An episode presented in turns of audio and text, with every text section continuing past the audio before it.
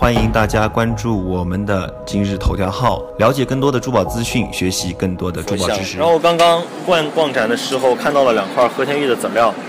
我觉得这两块和田籽料呢比较有代表性，所以就说就这两块东西呢进行一个讲。你比如说像这一块玉料，客观来说这么大块的玉料，然后通身没有什么大裂大毛病，这个地方呢有三条小裂，这个只是面上的，非常浅，雕的时候轻轻一去，轻轻一勾就没了。但是这个黑皮是二上皮，为什么它要二上？那么这块料呢，应该是这个面是阴面，呃，玉色发青，然后略微松一点，它就烤了一点这种二上色上去，为了遮掩它的瑕疵，让这块玉料显得更完美。所以客观来说，这块玉料呢本身是不是好料？是好料。那么像这种料怎么做呢？如果说它没烤这个二上色的话，那么这块玉料就直接可以收藏了，就这么放着玩都可以，作为收藏。那么如果说要做呢，要么比如说把这个皮扒掉，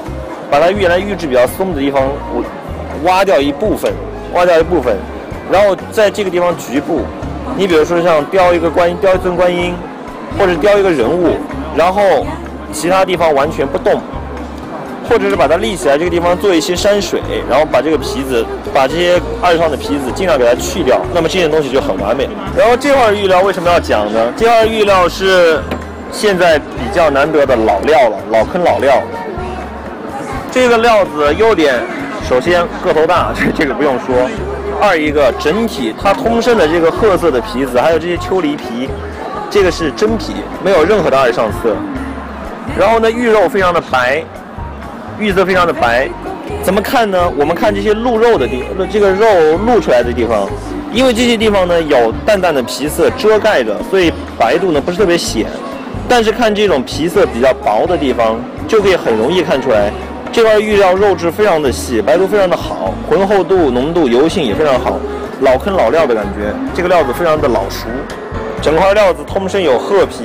褐色的皮子，这个地方呢实性稍微重一点点。不过稍微雕刻一下，然后打磨一下，经常盘一盘，你就会好很多。肉子又老气，这个是维维族人的叫法哈，叫玉肉叫肉子，啊，玉肉又白皙，油润度、浑厚度各方面都特别好，这是很难得，就是挺不错的一块玉料了，很不错的一块玉料，很漂亮。行，那这两块玉料就品鉴到这里，